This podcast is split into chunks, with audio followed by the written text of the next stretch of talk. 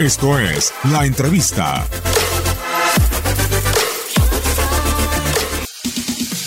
Hola amigos, ¿cómo están?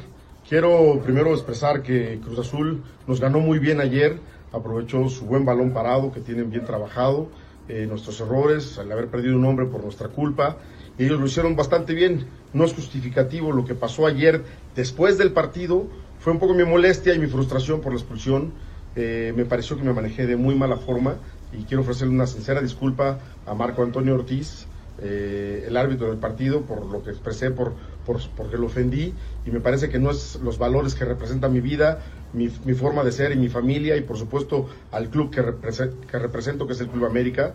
Eh, me siento muy consternado y la verdad pensativo porque no debo hacer eso.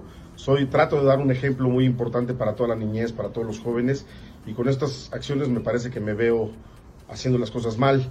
Eh, trataré de ahora en adelante con el Club América, por supuesto, haremos una campaña con el Club América en fuerza para que ese grito de homofóbico que está oyendo el fútbol lo rechacemos todos, ¿no? Porque no es lo que nosotros expresamos como deportistas ni lo que queremos para nuestro país. Eh, reitero una sincera disculpa para Marco eh, por mi equivocación, por el insulto que tuve hacia tu persona, hacia toda la gente, hacia todos los árbitros que se sintieron, al arbitraje, perdón, que se sintió, puede haber sentido ofendido por mis declaraciones.